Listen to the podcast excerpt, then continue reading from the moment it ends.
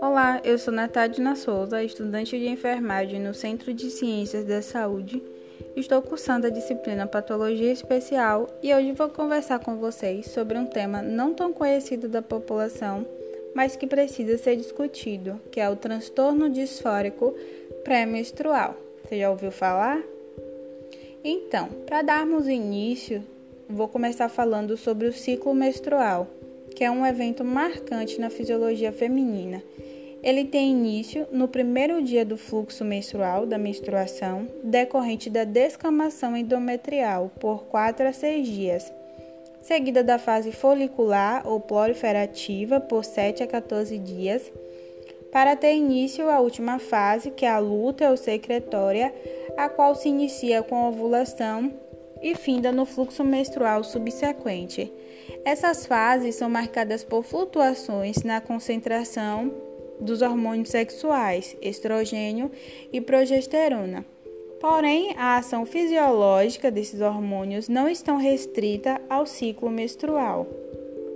Atualmente, cerca de 75% das mulheres apresentam no período reprodutivo algum sintoma pré-menstrual, seja físico, emocional e ou comportamental, caracterizando a síndrome pré-menstrual, que se resolve com mudança no estilo de vida ou com terapias medicamentosas, como analgésicos e relaxantes musculares. Mas 3 a 8% dessas mulheres serão diagnosticadas como portadoras do transtorno disfórico pré-menstrual, onde os sintomas físicos estão presentes, mas os sintomas psíquicos são mais relevantes. Existem várias possíveis hipóteses de causas desse transtorno, sendo que elas são cumulativas, ou seja, não é um único fator que vai levar essa mulher a ter o transtorno, mas o somatório de diversos fatores. Entre uma das causas, possíveis causas, temos o déficit e a sensibilidade à serotonina. Então, os estudos mostram que mulheres com transtorno do humor no período pré-menstrual, elas têm menores níveis de serotonina. Outro fator é a flutuação nos níveis de estrogênio e progesterona. Esses hormônios influenciam a neurotransmissão no sistema nervoso central de neurotransmissores como a serotonina, a noradrenalina e a dopamina. Já no hipotálamo, o estrogênio induz a flutuação diária da serotonina, enquanto que a progesterona aumenta o seu metabolismo. Além dessas questões, também é colocado fatores como o estresse, dieta, consumo de álcool, cafeína, a deficiência de vitamina B e magnésio. Agora que já vimos um pouquinho né, sobre essa doença, os sintomas que ela apresenta vão aparecer desde a menarca, que é a primeira menstruação, até a menopausa, e encontram-se presentes na vida das mulheres ao longo de todo o período reprodutivo, sendo muitas vezes interpretado como sintomas de um transtorno imaginário ou resultante da cada vez mais estressante vida moderna. O transtorno disfórico pré-menstrual, como já vimos, né? ele vai afetar mulheres no período reprodutivo e o quadro clínico se caracteriza por sintomas somáticos, que são os físicos, comportamentais, podendo incluir menor disponibilidade para atividade sexual e de humor recorrente. Então vão ser sintomas como cefaleia, enjoo, vertigem, sensação de fadiga e desânimo, irritabilidade extrema, dificuldade de concentração, insônia ou hiperinsônia. Esses sintomas duram entre 5 e 15 dias, agravando-se com a proximidade do período menstrual e regredindo com o início do fluxo.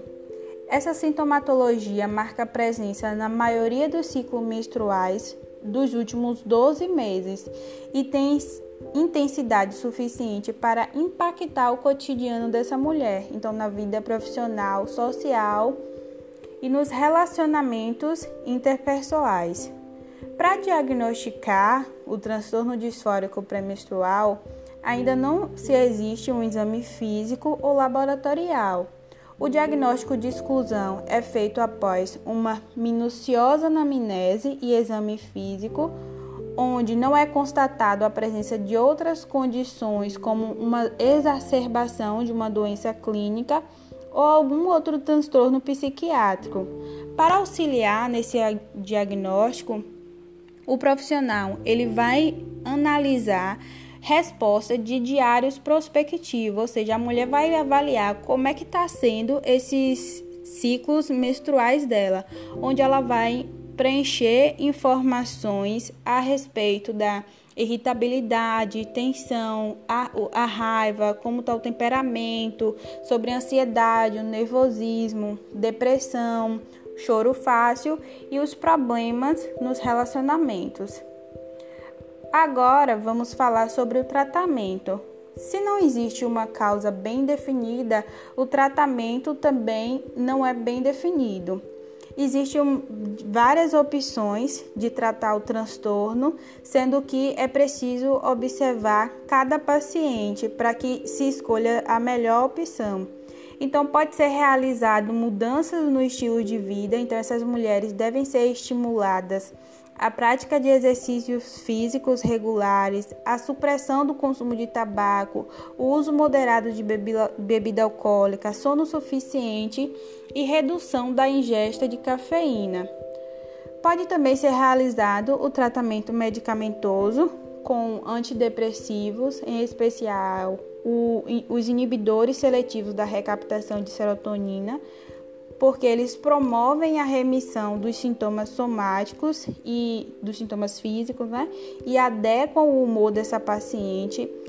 Pode ser utilizado os contraceptivos orais, mas deve se atentar para o monitoramento do risco de trombose venosa, embolia pulmonar e hipertensão arterial. Essa mulher também pode utilizar suplementos vitamínicos e nutricionais ou fazer um acompanhamento com né, é, um apoio psicológico.